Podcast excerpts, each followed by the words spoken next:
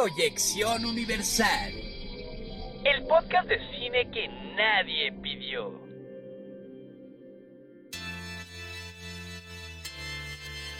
Tres, dos, uno.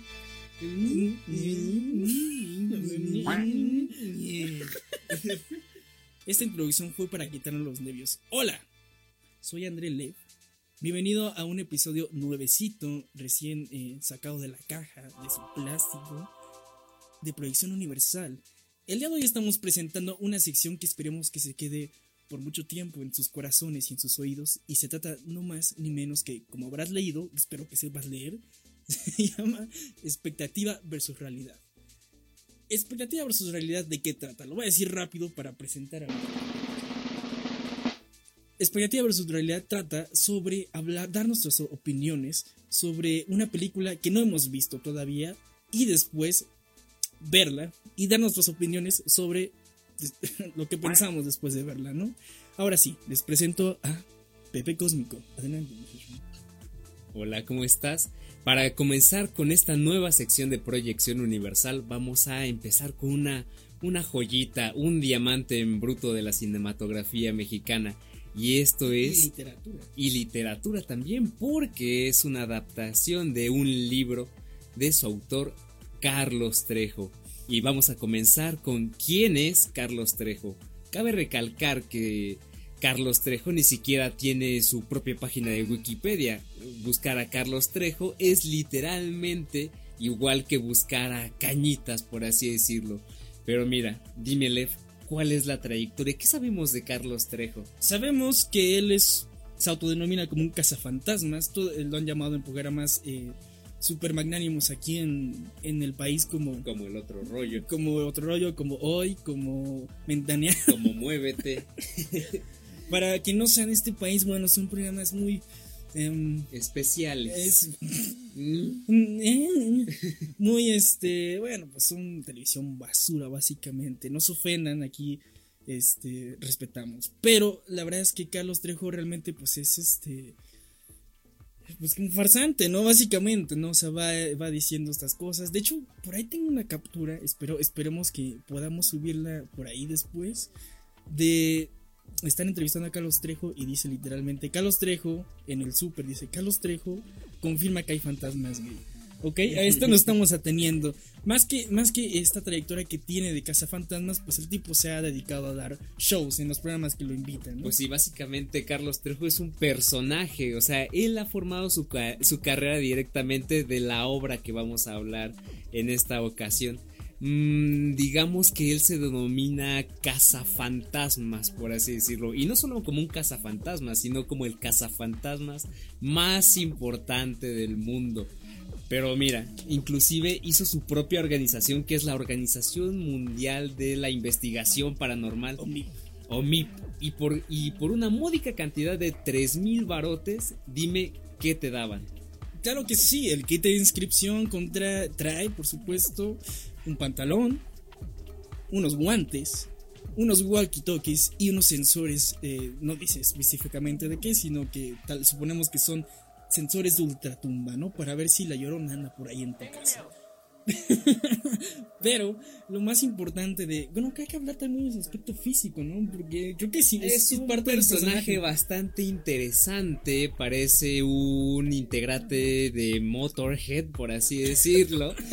Pero chafa, así de, de, de, de Tulancingo, ¿no? Ajá, gordo, con lentes oscuros, inclusive en lugares cerrados, sombrero vaquero chaleco de cuero con cruces, eh, va en motocicleta siempre.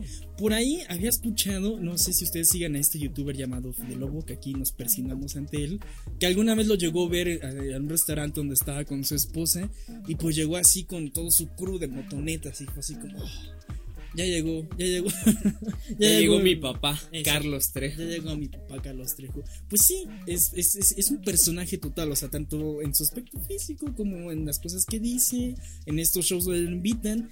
Y pues creo que la característica principal de Carlos Trejo es. Eh, algo, una frase muy importante, ¿no? O sea, cuando un mentiroso se cree sus mentiras, eh, pues es peligroso, ¿no? Puede llegar a ser peligroso. Pero mira, vamos a hablar de esta obra que como tú dijiste es en la que se basó toda su carrera. Cañitas. Ángel, ¿nos puedes decir de qué trata Cañitas? Cañitas es una película, o más bien la adaptación de un libro, que narra los sucesos paranormales que ocurrieron en una casa ubicada en la calle Cañitas número 51 en el barrio de Popotla, en la Ciudad de México, cuando una noche los protagonistas de esta historia deciden jugar a la cuija. Se relata cómo estas personas presentes en ese momento fueron muriendo una por una y de maneras extrañas y sospechosas. Aquí hace falta como. eh, pues, el quien edita esto, por favor, ponga musiquita de Dross, ¿no? La, la típica. pues vamos, mira, vamos a empezar con eh, lo que esperamos del guion, ¿no? La expectativa del guion. Cabe aclarar que obviamente esto, eh, bueno, para quien no sea de esta parte del mundo llamada México, eh, Cañitas es, es un libro de terror, es un libro, exactamente. Después Carlos Trejo dijo, no, esto está, esto está muy cabrón. Esto va para la pantalla Es- grande. Esto tiene, esto tiene que tener, no uno, no dos, tres Óscares mínimo. Entonces, este, pues la adaptó a una película aquí con su producción. Y pues de hecho eso es de lo que vamos a hablar. Aunque inevitablemente pues tenemos que hablar del libro porque pues es lo que esperamos ver en pantalla. La primera diferencia que yo veo, por ejemplo, en la sinopsis es que, bueno, Ángel no ha leído el libro, gracias a Dios. Yo vengo totalmente a ciegas. Yo, yo sí lo he leído y pues es, es este, es- pues sí, es, hagan de cuenta que, no sé, haz de cuenta que estás en, en tu baño y de repente, no sé, te resbalas y te das cuenta que alguien se cagó afuera de la taza y no solo te resbalas, te caes y te revuelcas en mierda porque, es, es, es horrible, es una experiencia ah, no sé cómo decirlo, es como si doña, no sé, doña, doña Menchu, la de la esquina, te empieza a contar un chisme y entonces dice, oye, fue un buen chisme, lo podemos escribir y lo escriben y lo escriben con buena ortografía, pero pues es redacción de, pues del culo, ¿no? Eh, ¿Qué esperamos de ver en la película? Lo que me llama la atención, que ya me fui por la vertiente, es que en el libro no se mueren todos, solo mueren como dos personas. eh, y aquí dice que todos van muriendo uno a uno, o sea, de por sí ahí hay un gran cambio. Pero mira, no, no vamos a subestimar a Carlos Trejo. Tal vez no es un gran escritor, pero tal vez sea un muy buen guionista. No hemos visto la película, así que podemos esperarnos cualquier cosa de este guion. Pero en la historia, ¿quiénes son los personajes? Está Sofía, que es la esposa, Norma, que es la hermana, Emanuel, que es el amante, y Fernando, que es el jefe. Pero dime, ¿qué tiene que ver toda esta amalgama de, de personajes dentro de la historia? Pues que Carlos Trejo dijo, no mames, ¿cómo voy a contar una historia este, donde estoy yo solo y donde yo soy el héroe? Necesito personas, necesito personas que todos vivan en una casa. ¿Por qué? No sé. Pero que todo gira alrededor mío, a Por huevo. favor, que yo, o sea, que pase algo malo, llego yo y lo salvo con mi, con mi agua bendita que tengo guardada siempre en mi bolsillo derecho. Sofía, como dice aquí, es su esposa de Carlos Trejo. Eh, creo que es necesario hablar un poquito la verdad aquí. Sofía, aquí según esto, es como que su esposa y todo esto, y de hecho en el libro cuentan que tiene una posesión y así, pero la verdad es que la, esposa de Sofía, de, Carlos Trejo en la vida real, murió de cáncer. Entonces, bueno, les mencionamos que es un mentiroso, ¿no? Luego, en la casa vive Norma, que ya mencionó este ángel, que es la hermana de Carlos Trejo, que de hecho tiene una, una novelita complicada ahí, tiene una subtrama, es que... Pero mira, ya ves, el guion aquí ya no es tan sencillo, o sea, se va dividiendo Mm, poco a poco porque lo por pensó- capas, como las cebollas. Porque Norma es la hermana, pero va a dar cuenta que es la hermana que se está divorciando y tiene 19 años. Anoten eso, tiene 19 años y ya tiene un hijo. Y no solo eso, el hijo no, no es como, no tiene la custodia del niño, pero se va a vivir con Carlos Trejo. Y de hecho creo que ella- todo, todo en el libro empieza por ella, porque se acuerda de que su exnovio se murió y entonces le dice a Carlos Trejo, oye, ¿Macabra te acuerdas de mi exnovio? Pues se murió. Y Carlos Trejo así de... Ay, se murió. Y después se queda así como, "Mm, pero si yo lo vi ayer. Y entonces ahí empieza un desmadre donde empieza este, te- esto de la Ouija. Pero bueno, Norma no viene sola, viene con Emanuel, que es su amante y que también vive en la casa. Y no solo eso, Carlos Trejo, como es eh, Superman, Superman mexicano, no solo, eh, no solo les, le prestó, le cedió un espacio en su casa y en su corazón a su hermana y a su amante, sino también a su jefe Fernando. Jefe de qué trabajo, Sepa la chingada. Exactamente. Pero el punto es que hay un. Es una. No sé, una casa común. Pues mira, es una vecindad, pero aquí todo gira en torno a Carlos Trejo. Él es lo importante, es el foco principal. Claro, porque de hecho en muchas partes me encanta porque describe que va a chambear y que llega, llega de chambear cansadísimo y están pasando pues mamada y media en su casa, ¿no? Y alguien lo tiene que arreglar, no se van a arreglar solas las cosas. Exactamente. Bueno, ¿qué esperamos del guion? Yo espero, obviamente, que es que vimos el taller hace poquito, hace unos minutos, nunca lo habíamos visto. Yo nunca había, o sea, nunca había visto como nada de cañitas más que el póster. Y pues se ve. Mm, Mira, si yo fuera ¿Cómo? un niño de 10 años eh, a principios de los 2000, sí me la, sí, sí me la creo. Si te hubieras hecho, si hubieras puesto tus pantalones cafés, ¿no? Mm, O amarillos, cualquiera de las dos. Porque es que se ve. La verdad, se ve llamativo, pero es bastante pues, morboso. Hay una parte donde vomitan, hay una parte donde se ve sangre. Y puedo decir que se ve muy película mexicana. O sea, no lo digo en un mal sentido, al contrario, en un buen sentido. Se ve como que está medio bien cuidada. Pero este, es que no sé. Yo o sea, esta parte dice que se mueren todos uno a uno. Pues ya te contaron la historia en la sinopsis. Pero mira, tampoco, también no hay que olvidar una gran frase que viene en el tráiler. Esto no es una historia de terror, es es real. huevos. Pues eso, ese es el eslogan de toda la película, ¿no? Entonces, ah, pues creo que va a ser como una especie de... Yo lo que siento es que va a ser una especie de casita del terror donde van pasando, se encuentran con monstruo y va- muere alguien. Un monstruo muere alguien. Mira, yo, te puedo, yo te puedo apostar algo que no vamos a ver ningún demonio, no vamos a ver ningún ser paranormal, sino que van a ser, no sé, no sé si malas actuaciones, porque tampoco podemos jugar es- juzgar eso antes, pero mm, el reparto también no sé, no sabemos bien eh, si sea un reparto prometedor. Se, sabemos que es como una película independiente y de eso se puede esperar Ah, muchas sí, cosas. Porque Carlos Trejo mismo la produjo. La produjo Y la dirijo. y la dirigió. y la dirigió.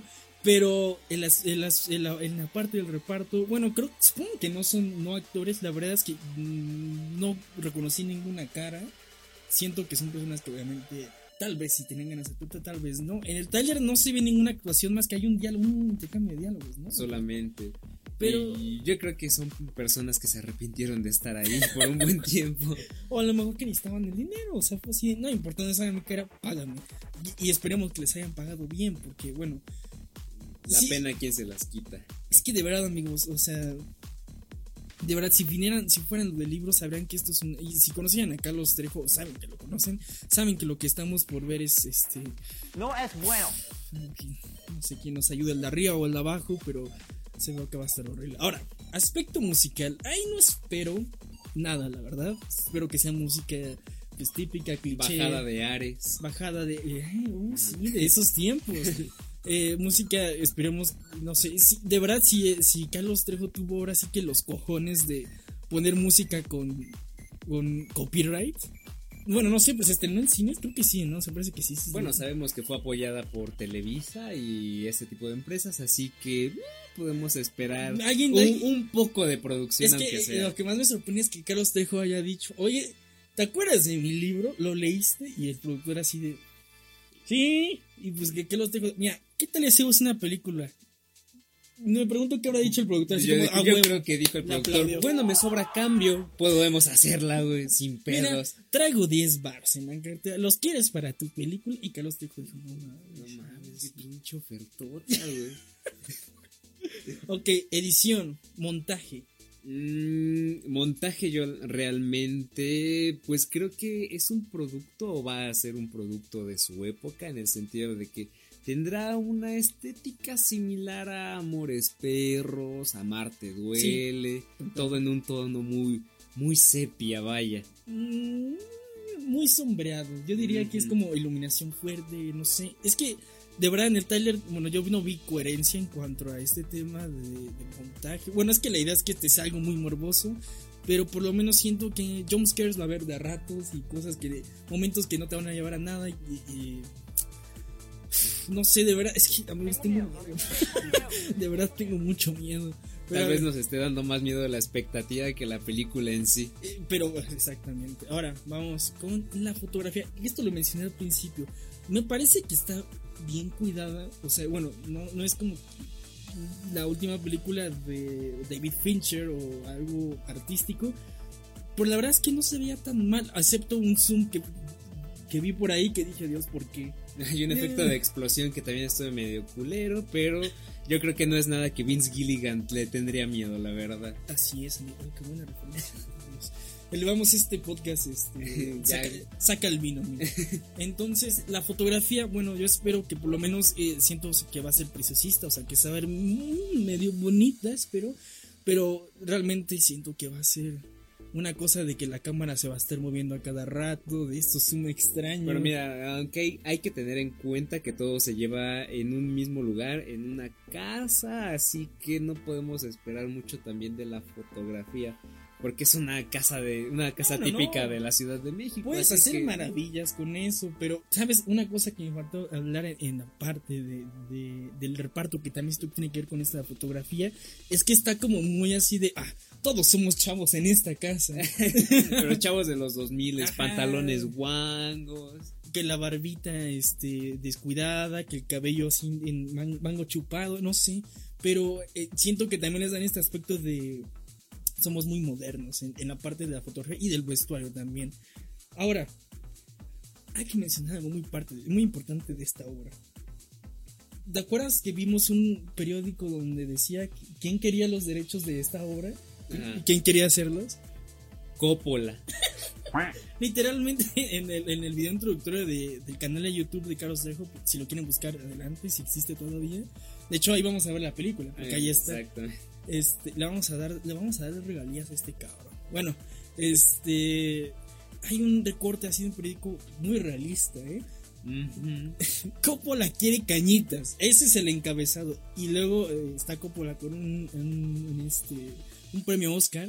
Pero eh, al pie de la nota hay una foto de nada más y nada menos que nuestro gordito preferido, Guillermo del Toro. Abrazando a Carlos Trejo, claro que sí. Sí, porque son compas, yo creo que lo conoce así chiquitito, chiquitito yo creo que yo más bien Guillermo del Toro se basó en cañitas, ¿no? Para toda su filmografía de terror. Pues es que mira, realmente pues el laberinto del fauno y la forma del agua, pues sí me recuerda un poco a la trama de cañitas, así que eh, yo no tengo duda con que sean Claro, claro, seguramente sí, ¿no? Ay, Dios, bueno, pero es que bueno, las mentiras de este hombre pues llegan hasta no tiene límite. no, la verdad no sé si la foto real puede que sea un Photoshop de la época, tal vez, ¿no? Porque la vida es de muy mala calidad, por cierto. Pero bueno, entonces, eh, Pepe, ¿estás listo para adentrarte al último círculo del infierno? Pues la verdad no estoy listo, pero pues vamos a ver, a lo mejor nos llevamos una gran sorpresa de nuestro queridísimo Carlos Trejo. Imagínense que realmente sea una obra de culto y así de, oh Dios, nadie la había visto antes. Carlos Trejo es el próximo Robert Eggers o ni siquiera puedo hacer los chistes, estoy muy preocupado. Pero mira ya, dejémonos de cosas y de preámbulos y vamos a verla. Ya les diremos qué tal, qué nos parece y cuál es la realidad de toda esta ficción. No, no, no, porque es de verdad. No ah, sí, porque no es, una historia de terror, es de verdad. De verdad.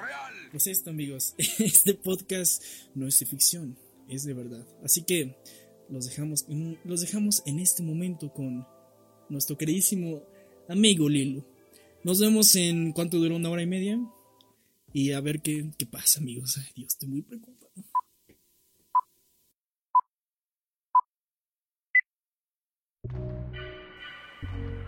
Vas? ¿Cómo vas? Ya mero, ya mero. Pues órale, güey, chinga, ahí está uno. Espérate, todavía no tengo mi ectoplasma lineal. Póngase a jalar. Güey, ya quiero que depositen la pensión de muerto. No mames, está bien que estemos muertos, pero no sé, Oye, ¿escuchas eso? ¿Por qué? Nada, es este güey del Juan, que otra vez anda pero ese no sabe si está vivo si está muerto. No importa, no importa, hoy me quiero ir a lo fácil, Ya vas. Ey, oye. A ver. ¿Sabes cómo suena un gato muerto?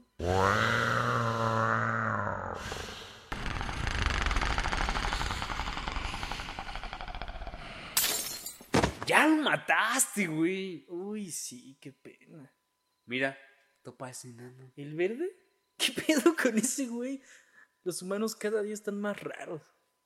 Los alimentos transgénicos, bro. Los alimentos transgénicos. Oye, chaparrito, ¿sabes cómo le hace un gato muerto? Sí, suena más o menos así.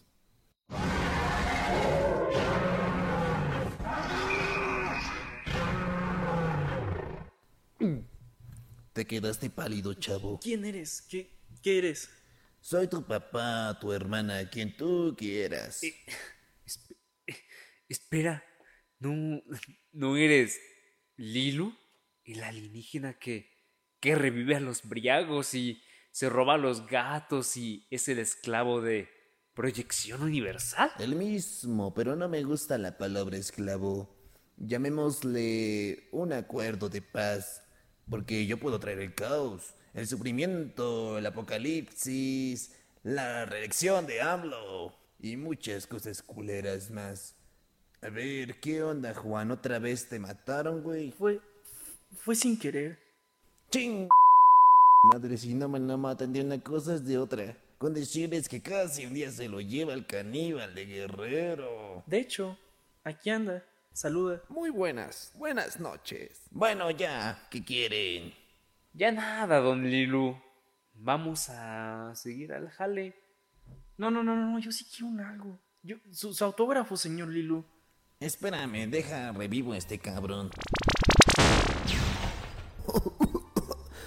Oh, mátenme, por favor, mátenme.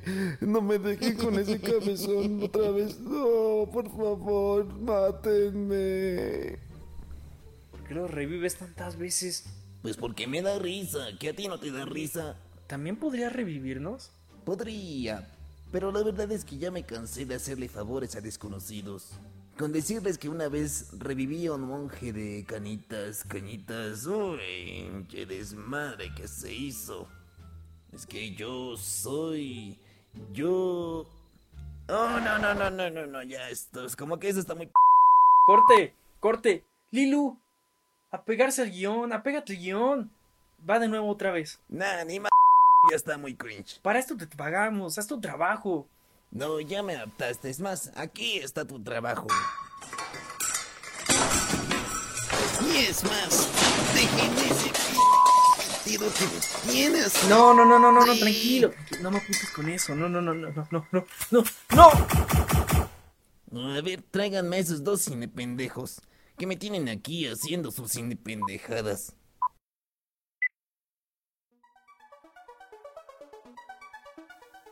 Pues ya regresamos de verla y amigos, nos encontramos con que Bueno, nos encontramos con una verdadera joya del cine de terror. una carta de amor al cine. Mm, Básicamente es... ¿Han visto Cinema Paradiso? No tiene comparación, la verdad.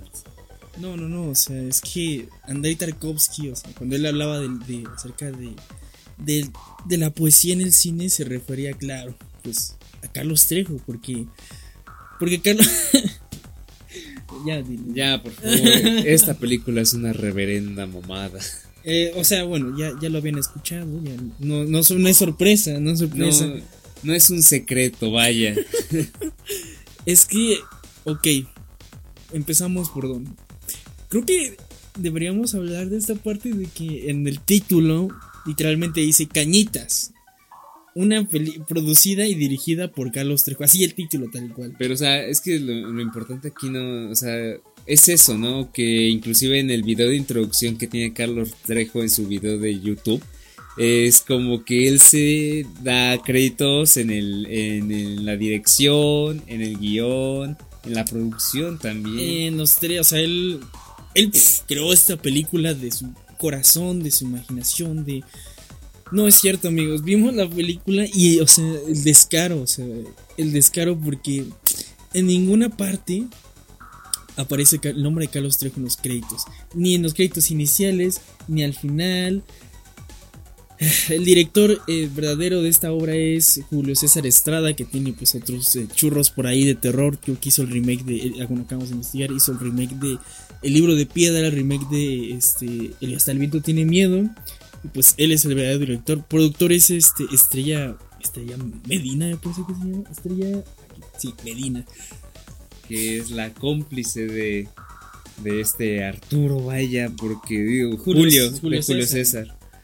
Porque pues básicamente pues están juntos en todos, esos, en todos esos pequeños proyectos que les acabamos de mencionar. Pero es que amigos, o sea, ¿por qué? Es que, es que neta, o sea, ni siquiera para hacer una película independiente de cierta manera, no es entretenida, tiene, no tiene sentido la película, realmente No, por donde lo veas. Ni por qué existe, o sea, saben, lo que más me duele y lo que le dije a Ángel es que, a Pepe, perdón, es que esta madre fue, esta chingadera, Esta mamá. esta porquería, güey, esta, esta cosa, güey, fue, fue financiada por el Fidecine en el año del 2006, o sea, varo de gente que pagó impuestos terminó en esta mierda, amigos, terminó en las manos de Carlos Trejo porque supongo que le, co- pagó- le pagaron real, no sé, es que, miren, lo, lo importante y lo que dijimos yo y, y Pepe, cuando, Pepe y yo, perdón, disculpen lo por delante, cuando vimos los créditos finales es que había mucha gente involucrada, Pero muchísima. demasiada, inclusive en donde más había era en, lo- en los extras realmente y pues yo no creo que salgan más de 20 y en los créditos había no sé 50 personas. No, mames, como 70 o 100. Pues yo creo que, como dijiste hace rato, la película tenía muy buenas intenciones. Y esa intención era Mm, lavar pues, dinero. Lavar dinero, realmente. No hay por dónde verlo, pero mira, ya pasando como aspectos más técnicos, pues hablemos de el guion. ¿Qué te pareció el guion? Muy coherente, ¿no? Eh, tenía una, lógico. una narrativa, tenía un ritmo muy bueno realmente. Los diálogos eran sorprendentes. El, el- claro, como cuando este llega, llega Emanuel, que es el amante de Norma, y llega con la esposa Sofía, porque acaban de escuchar monedas caer en el techo. Y entonces así como que llega Norma a investigar y de repente eh, el jumpscare de, de Emanuel y ella pregunta, oye, ¿escuchaste eso? Y entonces Emanuel responde muy naturalmente, Oye, ¿dónde está? ¿Dónde está el niño? Norma, Norma. ¿Dónde está Norma? Y luego ella contesta, ay, como que hace mucho frío. Y él, sí, hacía frío afuera y, y aquí adentro hace frío, pero afuera hace calor. Y entonces él contesta, Y se van. Se va. Ah, pero él dice un diálogo importantísimo. Pinche casa de locos. Pinche casa de locos. Yo creo que es una forma muy buena de, de definir esta película. Es una pinche casa de locos. Porque, mm, o sea, en primera, ¿quién es el protagonista? ¿Carlos? O bueno, aquí no se le llama como Carlos Trejo. Pero el personaje de Carlos es supuestamente el protagonista. Pero, ¿qué hace Carlos? Nada, no sé, todo tiene así su carita de preocupado. Eh, ofende a su propia hermana por creencias. La verdad que sí son bastante estúpidas, ¿no? Pero, o sea, Carlos es, es como. O sea, le preguntan que si él cree en, en- en cosas paranormales y así, y él, pues no. Y se te autodefine como. No dice que es ateo, Pero dice que no cree en esas cosas. Pero luego Pero termina- en la escena siguiente termina tocando en una iglesia. ¿Qué pedo? cristiana. Bueno, es que de repente se convierte como en una especie de propaganda eclesiástica, bueno, cristiana diría yo. De repente no, y de repente estas partes. O sea, está entre un limbo de la iglesia, del esoterismo, del tarot y pues al final no se entiende bien ni siquiera quién, quién es el malo, quién salva el día, quién tuvo razón, quién tuvo la culpa. no, o no, sea, claro que sí. Lo que sí se define es que Carlos, Carlos Trejo tenía, tiene, tiene algo especial adentro. Él es el único que puede. Es que mira, mejor vamos a ir. par- mira, por cada uno de los actos. Inicio, ok. Empieza la película con. Llega Carlos Trejo a la, a la escena familiar. Familia, es- él es mi jefe, Fernando. Se va a quedar con nosotros, se va a quedar con tu cuarto, Norma. Pues bueno, Vete de ahí, por y luego favor. hay, hay una escena súper tensa que es esta Norma que le dice, ¿qué? ¿Cómo que se va? O sea, lo lógico, ¿no? ¿Cómo se va a quedar? Y Carlos así como, ¿qué, ¿cuál es el problema que tienes? Y ella, le dice, no, pues se va a quedar con mi... ¿Cuál es tu problema, Norma? Le dice, ¿ya vas a cambiar nuestras flores de, jarrón? Una mamá así. ah, sí, es neta. cierto. el punto es que, bueno, empieza de la nada y luego de repente Norma eh, tiene un, un flirteo, ¿no? Con este, un coqueteo constante con el jefe, con Fernando, y el- ahora sí que... Pero, real- pero, o sea, sale de la nada y, y, ya- y al final del día llega a ningún lugar. Eh, Vaya. ese coqueto, no, no, no sé, porque tenía que haber algo sexual, ¿no? Supongo. Y luego, este, es, es cuando empieza este asunto de que Norma le cuenta que su exnovio se murió y así. Y llega Carlos, "Ah, otra vez con esas pendejas. Es que, Pero es que, eh, o sea, Norma explica que su novio se muere y Carlos le dice, pero él no está muerto. Y Norma dice, ¿lo has visto? Pues no, pero no está muerto. ¿Y qué pedo? super explicación, amigos.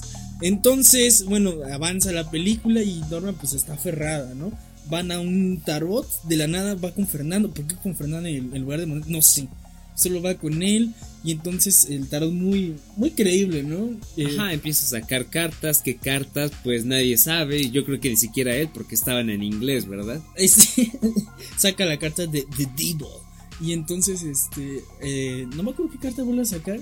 La así- muerte. Ah, la muerte. Y, y empieza a gritar, no, váyanse, váyanse. Y es así de, pero de la nada, o sea, de verdad no hay un planting para que esa situación pase, solo que es que también, ahorita que hablemos de la fotografía, Dios, es, es, Es hermosa. Yo, yo diría que la cámara es un personaje más. es- Un personaje aporta- exagerado más. Aporta exacto. la narrativa bastante, o sea, convierte, convierte los momentos Más banales. en, en joyas. o sea, bueno, sigamos con el segundo acto. Ya, ya estamos entrando al segundo acto, que es ah, Norma está aferrada, van a un panteón ¿A un panteón para qué? para tener sexo. La palabra bonita, sexo. Este Roberto, no, ¿cómo se llama? Fernando. Fernando. Fernando y esta Norma para literal nada más lo lleva para eso porque hay una escena, hay una parte donde te pone en tensión donde bueno yo le dije a Pepe que me gustaba la idea de que tenían que hacer con la cámara que era como una especie de mm, no paneo cómo se llama Un travel. un, travel un traveling haciendo un traveling la cámara se movía de izquierda a derecha eh, a través de las tumbas se veía interesante pero pues no llega a nada porque van al panteón ¿por qué? por nada nada más Y, al final tampoco hacen nada, ¿verdad? pues nada más de repente ya están a punto de, de meter el pipi en De enterrar el muerto, de, vaya. ajá, de, de sacar a volar el pajarito este y entonces eh, la norma se vuelve loca y es que ok se vuelve loca porque va a ser un plano subjetivo o sea nos convertimos en la cámara y todo la cámara se distorsiona y pues ya, o sea, le- se vuelve loca así como, "Ah, quítame esto de encima. ¿Qué? No sé, o sea, ni siquiera Pero se mira, la cámara distorsionada va a ser como después un punto muy importante porque cada que pasa algo Este, malo, Eh, aparece la cámara aparece la cámara distorsionada. distorsionada. Ok, según yo es como un plano subjetivo de nuevo. Bueno, entonces en este segundo acto, Norma, o sea, le pasan estas cosas y Norma está aferrada que quiere conocer a Isidro. Sí, ya me se pegó el nombre. Isidro. Isidro. ¿Por qué? ¿Quién sabe? Mm, no sé. Yo creo que estaba aburrida, no Eh, sé. Lo extrañaba mucho. Sí. Pero mira, igual como que en esta parte es como que realmente esa, eso de que esté basado en el libro de Cañitas, pues al final tiene poco, poco que ver realmente. Mm, bueno, yo que lo leí, te puedo decir que sí. Es que hay algo muy interesante en el libro de Cañitas. Es que está contado en, en tercera persona por Carlos Trejo. Pero es que, o sea, él, él te describe así como, no, entonces el día jueves fuimos con, así como lo dicen, el día jueves fuimos con el padre. Y entonces él vino a nuestra casa y entonces empezaron a pasar estas cosas. Eh, De repente eh, pasó una mamada y media. Y bueno, decidí, decidí que éramos, o sea, como que es un, es un narrador en primera persona, pero se entera de otras cosas. Ah. Y por ejemplo, pero la película lo que hace bien, fíjate, cosa importantísima, lo que hace bien es que mete estos diálogos de, ah, esto fue lo que pasó cuando Carlos Trejo fue con el padre. O sea, desarrolla cosas. Hay, hay- también hay un character development muy importante. Se desarrollan los personajes como Fernando, ¿eh? que tiene ahí un pique sexual que hasta nos pone en un plano subjetivo de, de Fernando viéndole la cola a Norma. Pero mira, inclusive hablando de Fernando, hasta creo que es en el personaje que más se profundiza de cierta manera, porque también meten A la este- mitad se le olvida, se olvida. se- o sea, se olvidan de él, pero en la primera mitad de la película como que hablan de él, de, de qué trabaja, de como ese pequeño de sus pedo. motivaciones, de por qué chingados viven en la Ajá, casa de de, exactamente. Carlos Trejo. O sea, o sea, creo que es el único personaje que tiene un porqué, porque también hay dos niños que no sabemos ni de dónde vienen, ni para qué sirven, ni por qué están ahí. Ah, sí, porque está, claro, está Luis, no, Luis es, el- es el niño sordo, es un niño sordo que hace ruidos así como... Así- ruidos de animales, supuestamente. Ajá, eh, para comunicarse, pero lo más gracioso es que nadie, nadie, nadie habla lengu- lenguas, de este, ¿cómo se llama? Lengua de señas. Lengua de señas, lenguaje de signos para comunicarse. Nadie, o sea, y es que en muchas partes le hablan así como, Como si escuchara Luis, realmente. ven a comer. Y el Luis dice, "Ah", y pues ya va.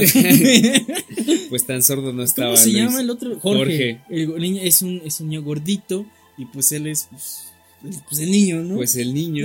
Ajá, ahí está. Porque, o sea, eh, o sea, en algún punto pensamos que eran los hijos de, de Carlos Trejo y su esposa Sofía. Pero en ningún momento Le llaman papá. Le llaman papá o mamá, nada. Y además Sofía también desaparece en un punto de la película. Ella de repente En el desaparece. tercer acto, en el clímax. Desaparece. exactamente. Pero parte importantísima del segundo acto es, es el personaje del padre.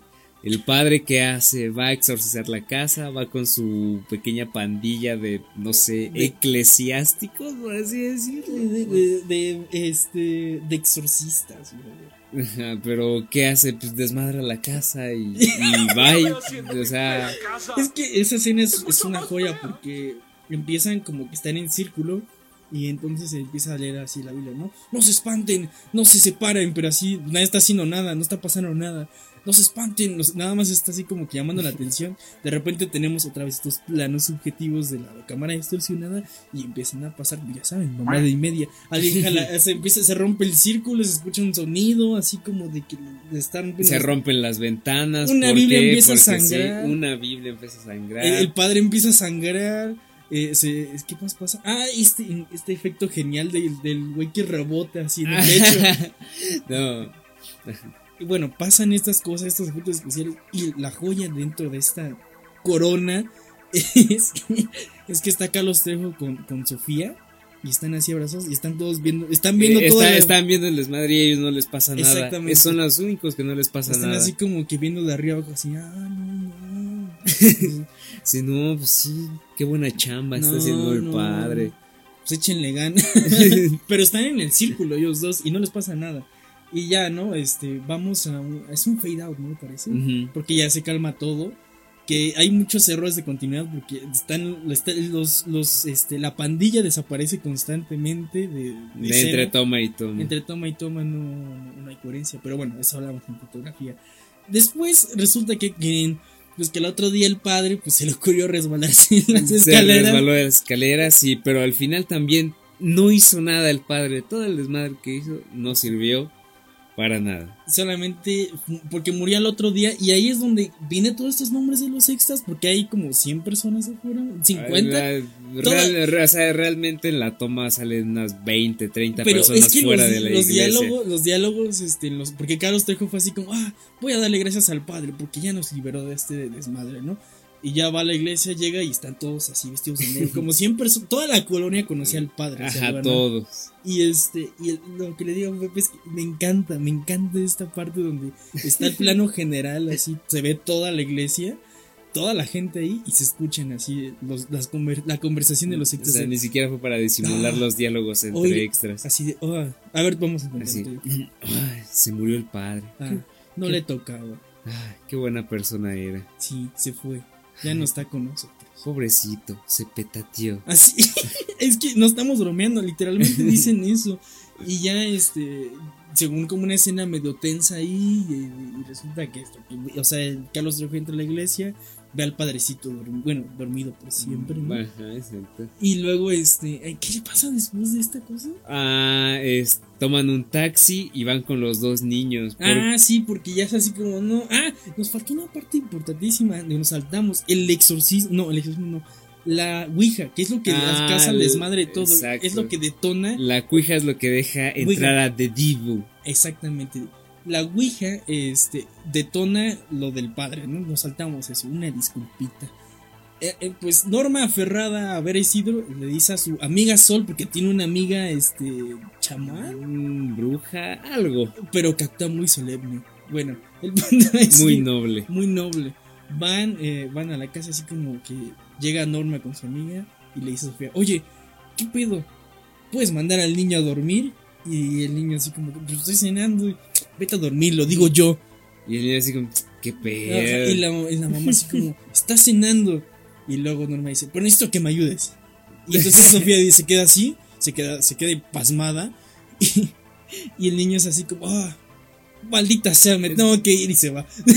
o sea, nada tiene sentido aquí, nada, nada. Y nada. empieza, empieza este asunto de, de la Ouija, de que No- Norma se comunica con Isidro, que hace la, mi- la misma pregunta como tú dices, quiero saber si es Isidro. Y se mueve esa madre. La- Ya saben, saben cómo funciona una Ouija, ¿no? Es un tablero con letras y pues es un triangulito con un círculo. que te va señalando las letras, o sea, te deletrea las respuestas. Pero aquí, aunque esté deletreando, Norma va escribiendo No súper rápido. No sé sea. si es por la calidad del, del video, pero yo no vi letras en ese, en ese tablero. ¿Tú viste? No, sí, sí, sí había letras, sí había letras, pero lo que no me hace, lo que me hace mucho ruido es que aunque avance muy lentamente como la, el deletreo del fantasma, están escribiendo súper rápido de una hoja. ¿sabes? ¿Qué Ah, sí, porque so- la, la ayuda que necesitabas de, de esta norma de Sofía era que escribiera. Porque ya ven que Norma pues, seguramente no sabe escribir. Entonces eh, llega Fernanda así como, hola, buenas noches Pero, familia. Ay, ¿qué están haciendo? Y uh, lo posee. Lo, este, ah, te adelantaste, amigo. Llega y es como, tú nos vas a ayudar. Ok, llega, se sienta ahí en el circulito de la Ouija. Y de repente, de la nada, así, no hay ni siquiera un planting. O sea, no, alguna- o sea, no, hay razón. No, de repente él se pone la piel gris y como zombie de Resident Evil se la avienta a Norma. Y Y empieza a vomitar. ah, no, no, como que la... Es que Norma tenía, o sea, de la nada tenía como un vasito con agua y empieza a echar agüita así, "Oh, ahorita, ahorita se te va a salir. Y entonces, este, ya como que se le sale el, el diablo en forma de mocos por la De boca. Gel Gel antibacterial. antibacterial por la boca y este, pues ya ahí queda. Bueno, y ya, ahora sí, regresando al punto donde estábamos antes, Ajá. pasa lo del padre, este, y a, a todo esto hay una aparición más importante también, porque Manuel, este, pues constantemente vive con los cuernos y se la pasa dentro de la casa. Y en algún momento, pues él siente presencias, igual que Sofía, porque también siempre está en la casa. Este, y entonces él mira por la ventana, le explota la ventana Le por explota la ventana. Muy, muy, muy creíble, por cierto. Le- se le llena la cara de sangre y luego ya Sofía y es como que no Y- tiene y nada. no tiene nada. ¿Y qué pasó? No tienes nada. Y entonces, eh, bueno, pues él dice, no, yo no estoy loco. Y bueno, es que nunca te, te, te describen de qué es lo que trabaja este brother. Pero le llaman que tiene trabajo. Ajá, y va a su trabajo y es como un mesero en un antro. Y pues está distraído porque, bueno, ya saben, no está loco. Entonces en el baño se le aparece, se le aparece Freddy, Krueger, un, un niño con máscara. un niño encuerado. Un niño en cuera, no, un niño con... Ah, sí, pero. este, un, una persona con una máscara así de, pues, del tianguis pasa así rápido y, el, y, pues el, el- el buen Emanuel empieza a gritar. eh, Y todo, todo, todo, todo el bar donde trabajaba va a ver qué pasa así con Emanuel. manch- así como si, ah, mira, ahí ya están más, más- ahí Nada más extras. Más Bueno, extras. ahora ya me hace más sentido. Todos lo de los extras. ya están apareciendo poco a poco. y todos los extras van al baño así como, ¡ala! Pero el baño está vacío, por cierto. Ujú. Y ya el jefe, este, de, de su jefe de Manuel, llega, patea la puerta y pues ve pues un cagadero, todo lleno de sangre. y y lo, lo que le digo a Pepe que me da mucha risa es que veo, se ve las ma- ve manos en, las- en la pared de sangre. Pero realmente él nada más está en una esquina. O sea, Ajá. de ahí no se movió. Espera, espera, espera. Es que él entra y es así como que no mames. ¿Qué es? ¿Sangre? Ajá, no, ¿cómo crees? no. Y así hasta toca, así como toca la pared donde hay sangre un poquito. La, la ve bien. Ah, creo que sí. Ah. Algo malo pasó aquí, creo. No estoy seguro. Y ya llega al baño el de discapacitados porque es el más grande. De este. Y. Y pues bueno, pues se encuentra un cuerpo. Pero dime, ¿cómo, ¿en qué posición estaba ese cuerpo? Está degollado y está de cabeza el cuerpo. ¿Por qué? En una esquina. En así, esquina. Pero así perfectamente puesto. En el- volteado de. Ay, no. Es que. Es que, miren, en primera todo esto suena muy revuelto porque si nosotros se los estamos intentando explicar en 10 o 15 o 20 minutos, la película no te explica nada en la hora y media que dura, la no, verdad. es que. Ok, ya podemos saltar. A la parte donde salen este Carlos y Fernando del trabajo y, y creo que se van solos, algo así. El chiste es que se van en un taxi con los niños. El- ah, no, esa escena es. esa es- escena es una gran joya porque esta ya es parte del final. este- Es parte del tercer arte. acto porque aquí es donde se dan cuenta de que, oh, el padre no arregló nada, todo sigue mal. Porque según esto, eh, la casa está mal y es como Fernando le dice, no, no, no, pues, pues, cada quien por su lado, ustedes, este, pues mira, tú Carlos y los niños se van conmigo, hombres, hombres con hombres, ¿no? Se van a la casa de mis papás. y este, y, Fer- y Norma y Sofía se van con su amiga Sol, que es la, Sol. la chamán, y este, y, pero en el camino pasa algo. es que eh, el taxista está ahí desde, desde el principio hasta lo iluminan como que en una Ajá, toma o sea, muy es innecesaria. importante según esto. Ajá, lo toman, lo, lo- lo iluminan aparte como muy innecesaria, van en el taxi y de repente el taxi es como, oigan, ¿qué le pasa al niño? Y el niño está Eh, durmiendo. por- ah, porque llevan a los niños, por cierto, llevan a Luis, el, el, este, el sordo, El sordo y a Jorge, el gordito. y de repente es como, oh, ¿qué, qué le está pasando al niño? Y el niño pues, está, está dormido, o sea, realmente no, pero no es cierto, el taxista detectó que algo estaba mal, porque de repente... Por eso era importante, tal vez se tenía el levanta el- resplandor. se, se levanta el niño con el, el- el maquillaje más perfecto que he visto en la vida. La verdad yo creo que todo el presupuesto se fue en esa parte Porque del tiene, niño. tiene la cara arrugadísima y empieza a gritar, este, ¿qué le dice? No sé, empieza, a- según yo empieza a hablar en otro idioma y le dice al taxista así como, no, no, no, no dejes que te... dé-", Pero una voz Le así, dice, te van a dar 30 años por tu hija. ¿Qué hija? La que te estás tirando. Y Cogi- así- dice. Exacto. Y luego este es así como, y a ti, y a ti te voy a matar, pendejo. Y entonces el papá es así como, ¿qué? Y lo empieza a agarrar, cálmate, Luis, cálmate. Y entonces el niño le dice, te voy a matar a ti, pendejo. Si no me sueltas, te voy a matar, pendejo. ¿Y, le- ¿Y cómo calmas a un niño inquieto? Pues de un madrazo, de un, de un buen puñetazo, ¿no? Claro que sí. Así, así me educaron mis papás. Pero bueno, de un puñetazo muy impactante. güey. Ajá, la verdad es que sí. Entonces, Pero bueno, ya llegan a la casa, este, y hay una parte donde, bueno, hay muchas cosas irrelevantes realmente en esta última parte, pero lo importante es la batalla final contra The Devil. de Divo, porque efectivamente Sol le confirma a Carlos que, bueno, pues él tiene algo, algo especial dentro. Solamente él puede combatir. Solamente él, exactamente, puede combatir al mal y a sus fuerzas. Y le dices que tú lo que estás combatiendo es al mismísimo diablo. Entonces, bueno, y solo hay una manera de combatirlo. Y aquí, bueno, es que es horrible. Pasamos a este clímax donde Carlos va con Norma, porque tiene que ir con Norma. Y claro que sí, tiene, va a llevar a Jorge, el niño. porque No sé, lo va a llevar. No para que lleva aprendas. nada, Es que pero yo, ahí está. yo creo que es como cuando, o sea, tu papá estás aquí en tu cuarto, este, y es así como que estás haciendo Y cualquier te, cosa. y te dice, vamos a reparar el coche. Ah, ok. ¿Qué hago? acom- Alúmbrame. acompáñame. ¿A dónde?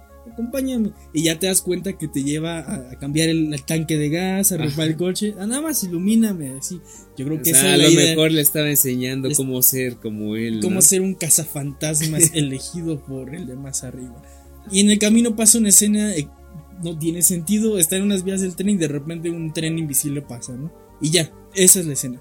Pas- llegan a la casa de Cañitas y pues llega Carlos y Luis, Luis. Y Norma, ¿dejaste a Luis solo en la casa? Y, y Y, o sea, Carlos, o Carlos, sea, y aquí lo que hace más ruido es por qué le grita a Luis si es sordo. ¿Qué pedo? No, y es que ¿por qué lo dejó solo? Eh, le reclama a ella por razones obvias. Eh, Dejas a un niño sordo solo en la casa. Y lo que responde Carlos es así, "Mua, pues ¿por qué? O sea, y luego ella le responde, no, pues no, no mames. Y, y él se le pone a- se le pone loco a la muchacha. Bueno, entran a la casa y van a hacer el ritual. Pero es que hay que hablar de una toma que les digo, yo le dije a Pepe cuando la vi. Esta toma se roma toda la película. Empiezan a hacer todo el ritual, cámara lenta. Prenden un cerillo. Prenden un cerillo en 30 segundos y de repente lo lanza a un anafre. Un anafre en llamas que, obvio, se ve tan épico. Te juro que si le ponían la música de Wonder Woman, la, la, la actual, la de... Es, es que es una toma perfecta, de verdad. El anafre se roba esta película.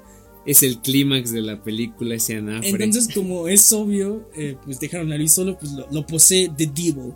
Se pone, se pone loco, ¿no? Con esta norma, porque norma, es que no te explican el ritual Eh, realmente. pero ni siquiera sabe- o sea, ni siquiera muestran al demonio ni nada, solamente muestran a Norma que está viendo algo, está viendo algo, está viendo, pero y- ¿a y- qué? y- no se sabe. El chiste, creo que lo que entendí es que él, él tiene que ir con la Biblia leyéndola y, y Norma tiene que ir con un... Eh, bueno, el chiste es que aquí todo se arregla con oraciones, eso es lo Ah, importante claro, aquí. claro. Les, les digo que es una propaganda. La, la sigue, Norma sigue a Carlos porque él tiene que ir por delante y de repente... Ah, porque dejan a Jorge en la entrada, porque pues... lo- Yo creo que tenía que cuidar, ¿no? tenía que, tenía que hacer algo, ¿no?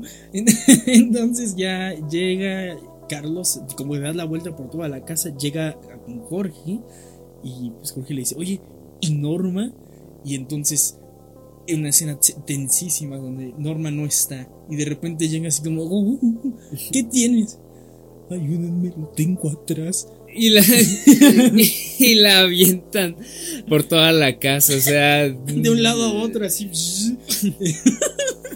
y ya vemos unas tomas así de, de, la- de una máscara de un demonio, bueno, un maquillaje, que no se sabe dónde está, está en la oscuridad, Ajá, ¿no? Pero sea- quién sabe dónde está. Ya, después yo pues, entendimos que, ah, es Luis, que está poseído, porque se veía, o sea, es que también la iluminación ahí es tan mala.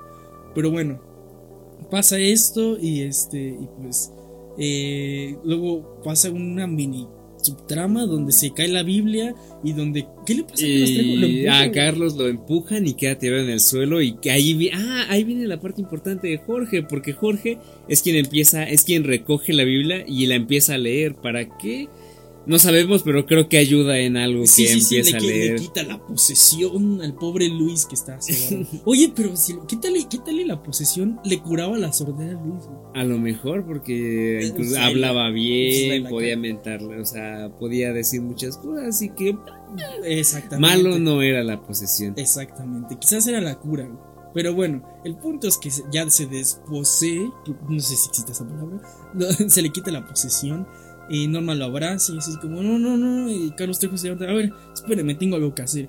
Y son como que cinco minutos en los que Carlos Trejo arma. Ah, Arma una pseudo molotov, por así decirlo. Ah, pero es que es que el arma con un carbón. Ah, sí, y porque nos falta una nos faltó contar una parte, es que es muy irrelevante, por Dios, donde una de las cartas del tarot se la robó Fernando y se la dio a Jorge al niño porque el niño coleccionaba cartas, no sé de qué, de Pokémon, De de, algo. Marvel, por ahí había un escudo de Capitán América, pero pues dijo, ah, pues es una carta para Pues se niños. la voy a dar. Claro. Y pues esa carta obviamente trae cosas más malas a la carta. ¿Por qué la carta? No sabemos, pero...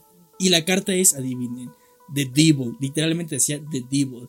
Y entonces Jorge dice, no, no mames, la carta. La carta. Va de- por la carta y luego se la da a su papá. Bueno, no, no sabemos si es su papá. O se la da No, a Carlos. bueno, se la da a Carlos. Porque ni siquiera es- eso, en, en esta parte donde nos dimos cuenta, ah, no su hijo, porque le dice Carlos a, a su O sea, papá. les No. habla por sus nombres. ¿no? Eh, el punto es que arma la Molotov con esta carta.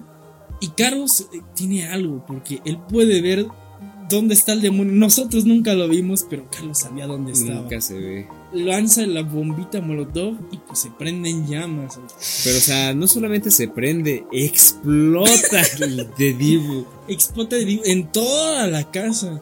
Porque tenemos una toma como de que dos minutos, Algo tres. así, de, la, de una ventana que saca fuego y explotando. Y o todo sea, en un filtro naranja, así, este, súper, súper mamalón, mamaláctico, güey. Que no se ve mal, pero no mames. Pues, pues, exactamente. ¿Por qué? O no sé. Y luego hacemos un fade en blanco y pues que, que, pues que todos somos una familia feliz. Nada pasó en la casa al final del día. ¿Por qué? Porque, bueno, pues cómo decirlo. Ah, llega Carlos y le dice a su esposa, oh, qué bonitas cortinas, porque Sofía está cambiando las cortinas. Sí, se ven. No, no, sí, no, pero de hecho ahí es cuando regresa Sofía, después de que desaparece en toda Ah, sí, sí, porque no hizo nada más que escribir, eso fue su papel. Ajá, exactamente. Fue su papel principal. Entonces llega, llega Norma y llega con Fernando. ¿no? ¡Ah! ¡Qué sorpresa! Le dice Carlos. Pues, ¿Qué nos dejó Pues, pasar a la casa? Exactamente.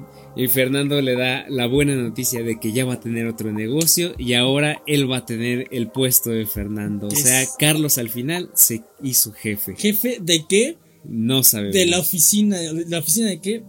La oficina. Tenían mucho varo porque. ¿Cuánta gente mantenía en la casa? Yo creo que como unas seis personas. Eso también hay que hablar después de que está muy extraño este asunto del dinero, cómo fluye en esa casa, pero bueno. Este, entonces, pues ya, ¿no? Llega con Norma así de, ah, ¿qué creen? Estoy embarazada. ¿Qué? ¿De quién? ¿Quién sabe? Pero está embarazada. De alguien. Eh, porque hay un, hay un, este, hay un breve como planting al principio. de- Es que donde- hay un donde pedo le- con este Emanuel. Emanuel y se, se supone que Norma está con Emanuel, pero lo está engañando con Fernando. Pero a la vez Carlos no está de acuerdo que esté con Fernando, aunque esté con Emanuel, o sea... Ah, pero en todo esto la subtrama es, estoy tal vez estoy, tal vez estoy embarazada. Ah, porque para esto Norma ya estaba casada andando con Emanuel, o sea, no se entiende de quién es el hijo realmente.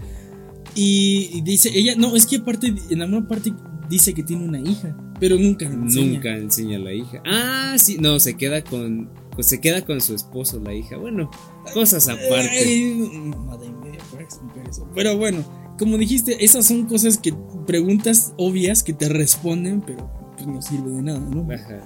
Este, y ya, ¿no? Pues estoy embarazada, estamos felices y yo me voy a ir a Veracruz con, con Fernando porque, porque este, güey- este güey, pues tiene Este este güey sí tiene varo. Este güey me intentó, me intentó asfixiar mientras estaba poseído. Es el bueno. El pinche macho, así, carne magra de toro. O sea, me voy a ir con él de aquí a la luna, de donde quieras, a Marte. Ok, final feliz. Carlos Trejo dice, bueno, tengo que ir a hacer algo al Ah. closet de arriba. ¿A qué? No sabemos, pero bueno, vamos, sube, se ve, se ve, una- se ve todo el proceso de cómo entra al cuarto Carlos, va a abrir el closet y en eso entra la cámara distorsionada. Y entonces Carlos voltea a la cámara y se termina la película. Eh, cañitas dos, ya lo vi. Cañitas 2, yo creo que pues ya se tardaron un poco, yo creo que va a estar mucho más buena que esta, así que Es que aquí en el- la cosa importante es que en, en el libro la cosa nunca acaba realmente, sino que llega Carlos Trejo y, y se- llega, patea la puerta así en, en su propia casa, señala a la oscuridad y le dice, tú y yo vamos a ser enemigos eternamente y te voy a intentar desaparecer.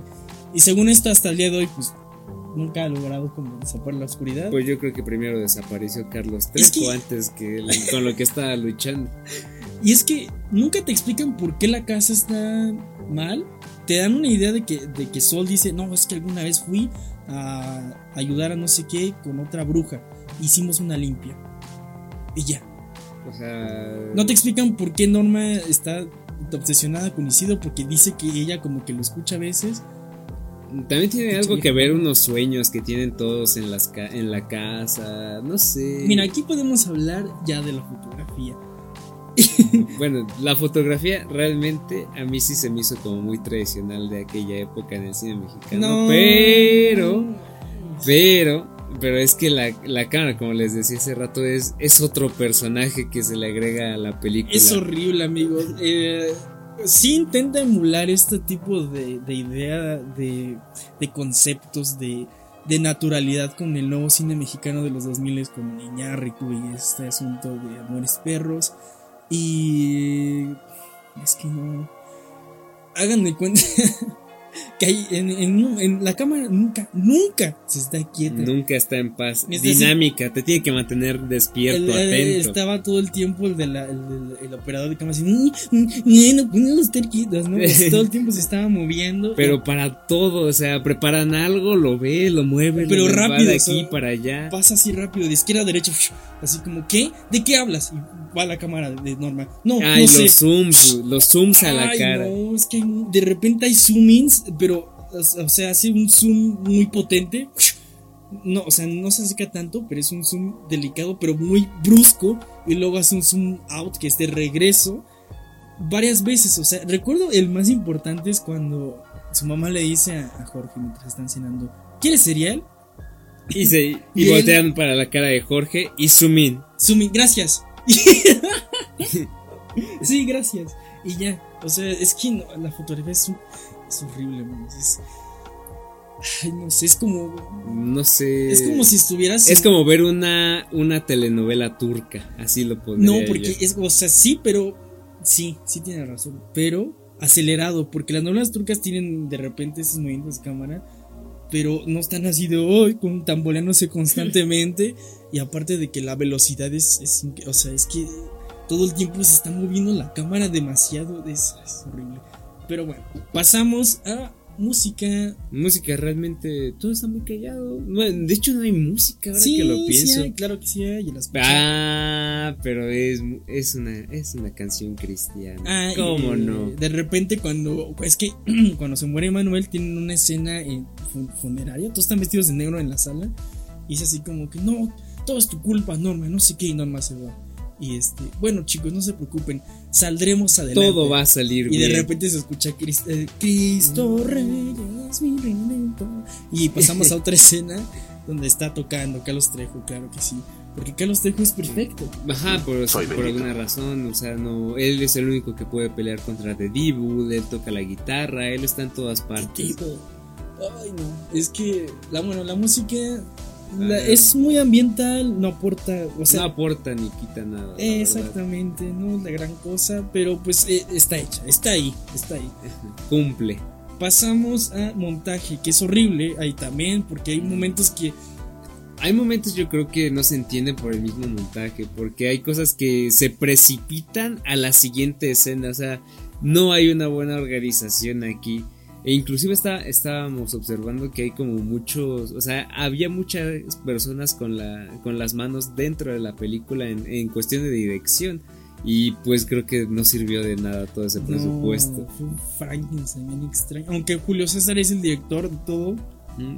como que cada departamento, obviamente en una producción cada departamento tiene su, su jefe específico, ¿no? Pero eh, de los créditos indicaban que mucha gente había metido mano en muchas cosas que no debían haber metido mano y pues este pues, terminó siendo este cagadero. ¿no? Pero pues fíjate, justamente eso es, eso es lo que lo define muy bien. Es un Frankenstein. Es, es como cuando haces un trabajo en equipo, cada quien hace su parte y al final todos lo unen sin saber cómo quedó ni revisarlo. Realmente lo que me sorprende a mí es que hay mucha gente involucrada en la película, hay mucha producción detrás, pero pues no se ve reflejada en ningún punto. Cañitas, Cañitas eh, dio empleos a mucha gente en el 2006, porque se estrenó en el 2006. Ah, no sé. Mira, yo conclusiones. Es una película horrible. Eh, yo le dije a Pepe es como serie B y él me dijo no porque serie B, serie B mínimo es este. Esto es horrible comparado con Sí. serie B. Y yo le dije, es que sí es como serie B, pero es que esto no es intencional, esto es involuntario totalmente. O sea, es de la película de lo esta no es una película de terror, es de verdad. ¿no? Y en algún punto creo que lo que me agradó es estas tomas que hacen como de los demonios. sí, porque son gente con maquillaje, pero en la oscuridad. Y lo único Pero o sea, son, o sea, ni siquiera de dos segundos, o sea, son súper rápido. Pero me agrada, o sea, como que funciona, o sea, no se ve bien, le resolvieron lo de, pues probablemente si dejaban mal la toma, sí, Se iba a notar más las máscaras. Ajá, pero pues no se ve tan mal, digamos. Lo que me sorprende aquí es que en el libro se supone que un monje se ocasiona todo. Y de hecho hay un monje en la portada de Cañitas, Ah, pues sí, es, es el que está- es el de la portada azul. pero también en la película, es Ah, un sí. monje deforme. Ahorita sí que está por supuesto. Se ve como un zombie. No parece ningún puto monje en la película. O sea, imagínense, pierde el personaje principal de la obra. O sea, es Carlos Trejo, ¿no? Pero también es el monje porque es el, más bien el Es- es el- antagonista. Es, el que causa todo esto. Pero mira, al final del día yo creo que Cañitas es una película que si no lo sé, creo que si la ves de muy pequeño, muy muy pequeño, yo creo que te puede llegar a gustar de cierta manera. Sí.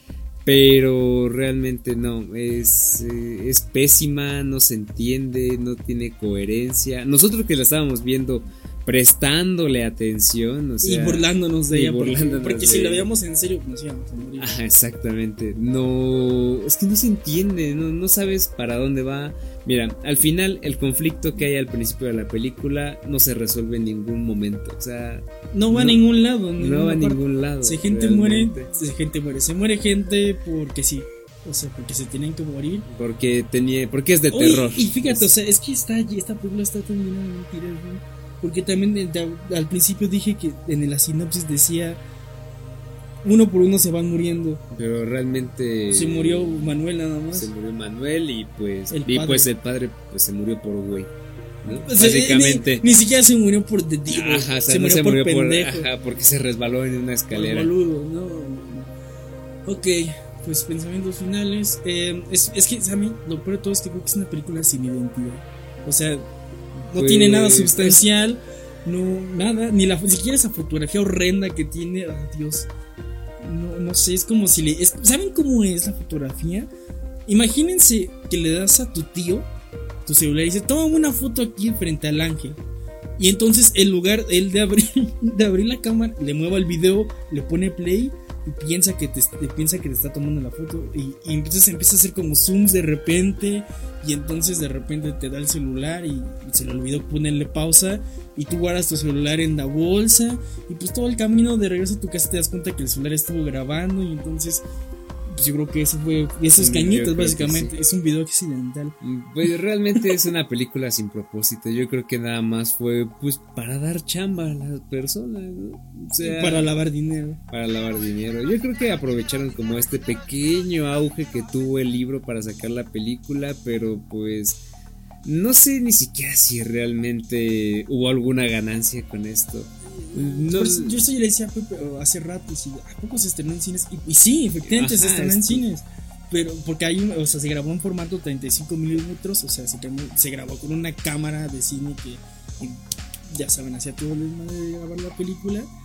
Pero pues, eso, o sea, sí se proyectó realmente. Porque no sé, siento al final del día pues estoy, estoy, ay, no sé, pero Miren, le dimos el beneficio de la duda y lo desaprovecho mucho, así que en resumen... Pero no es sorpresa, o sea, sabíamos que íbamos a ver una mierda. Entonces, Ah, Sí, Eh, Mínimo, es que yo mínimo dije, va a ser una mierda de la que voy a recordar toda la vida, pero estoy seguro que después de platicar esto con, contigo, Pepe, es que mira, ahorita lo estamos desechando ya, lo estamos sacando de nuestro nunca me voy a olvidar de que vi esta cosa, porque es completamente olvidable. Les digo, ni siquiera tiene una identidad. eh, por donde lo veas, lo único que voy a recordar va a ser de que. De que no me acuerdo de, de nada, es, es- De exactamente, o sea, inclusive hacer este como pequeño resumen fue difícil porque pues nada es relevante en la película, nada de lo que pasa es realmente importante, nada es memorable. O sea, si acaso yo recuerdo el personaje de Carlos, pues porque pues es Carlos Trejo al final. Ah, del que ya no hablamos de- del reparto, pues este. El personaje Carlos Trejo es. Eh, tú conocías, salen. ¿Cómo se llama? Los Tigres del Norte. Eh, los héroes del Ah, norte. sí, Armando Hernández. Armando Hernández, que, sal- que bueno, ahí se veía bastante joven. Y pues los demás actores, Pues creo que se perdieron en el camino porque realmente, pues, y eso sí, siguieron con su carrera. Creo que sí, porque en Google sí te salen este, el reparto. Entonces seguramente sí siguieron ahí como actores de telenovelas o algo así. Pero mira, amigo, ya llegamos a su conclusión. Esta película es, es, es como un limbo. Existe, pero no existe. pues mira, yo creo que ahora nosotros solamente pues la vimos por, por hacer esto y por la anécdota. Yo creo podemos decir, yo vi cañitas. Yo vi cañitas. Yo sí vi cañitas. voy a sacar mi botón. Yo vi cañitas. Exactamente. Mi, playera. Yo sí vi Yo cañitas. cañitas. Sobreviví a Yo cañitas. creo lo más sorprendente es que de repente estamos viendo la película, escucharon así como cosas aquí atrás en, en- en- en la puerta. Y que Carlos Trejo vino. Ajá, nos tocó y Hola chavos, ¿cómo están? Buenas noches. Este. ¿Les está gustando? ¿Cómo Oh, ven? Oigan, este, el guion está bien, le faltó algo, los personajes sí los construí O sea, bien. ¿sí entendieron esta, este simbolismo con Jesucristo de que pues yo este, estoy en este dilema entre si debo ayudar a los demás o no? Y en que pues yo me sacrifico, derramo mi sangre para limpiar. Y entonces también eh, nos pidió opiniones acerca de la foto. ¿O qué opinan de esta toma? Ajá, o sea, eh, o sea, es muy innecesario, la cámara es muy dinámica y pues, pues realmente, o sea, la- nosotros no queríamos romper el corazón a Carlos Trejo. no, no, no, le dijimos, mira, muy bien, lo lograste. Ajá, y él dijo, lo "Sí, hiciste bien. Lo sabía. Miren, ¿saben qué? Terminen de verla. Ahorita regreso. Ah. Y este. Terminan de hablar de mi película en su podcast. Y hablamos ya directamente de estas partes de, de mi. De, más que nada de mí, ¿no? Pues sí, realmente este podcast pues va dedicado a Carlos Trejo, o sea, Así es, Carlos. Trejo, esto es para ti. Gracias. Te amamos. Te amo. Gracias por darnos esta gran experiencia. Genio. Pero bueno, amigo. Cosas aparte. Yo, ¿cuánto. ¿Cuánto le puedo dar de calificación? Pero es que dime tú, ¿en qué en qué escala puedes calificar esto? Mira, yo le doy unos. Unos cinco pambazos. ¿Cinco pambazos? Pues mira, yo la neta le doy unos unos siete churros. Ok, va, va. No, oye, y hablando de churros, ¿no quieres uno? Ay, sí. Ay, no. Ay, no. Bueno, amigos, este, este fue el- primer, el primero de, de muchos, esperemos, el primer expectativa de su realidad. Ya veremos si seguimos viendo películas churras como esta, películas horribles, este, para que ustedes no la vean. o si la quieren ver, si les, se las, se las antojamos, adelante, adelante. O sea, Hay que consumir de todo al final del día. Exactamente. Si quieres perder el tiempo, si quieres ganar el tiempo, o si quieres tener tu botoncito de yo vi, yo vi cañitas, pues adelante. Pero bueno, ya nos despedimos. Yo soy André Lev. Y yo soy Pepe Cósmico. Esto fue Proyección Universal. Los vemos en el próximo capítulo. Episodio más. ¿no? Vamos a quedar en episodio, ¿verdad? Nos vemos en el siguiente episodio que va a oler a. esta vez no va a oler a nuevecito, va a oler a pan, a pan recién salido del horno. Entonces nos vemos, muchachos. Muchas gracias. Bye.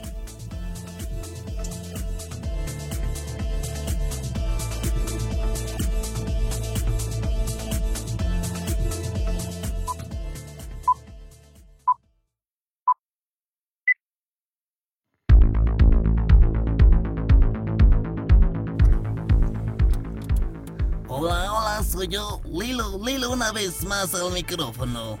Solo para recordarles que nos sigan en nuestras redes sociales, Facebook e Instagram. Twitter no porque nadie lo usa. Y estén atentos a los próximos programas en todas las plataformas de podcast. Y por cierto, esta fue una producción de Red a Diario. ¡Hasta la próxima!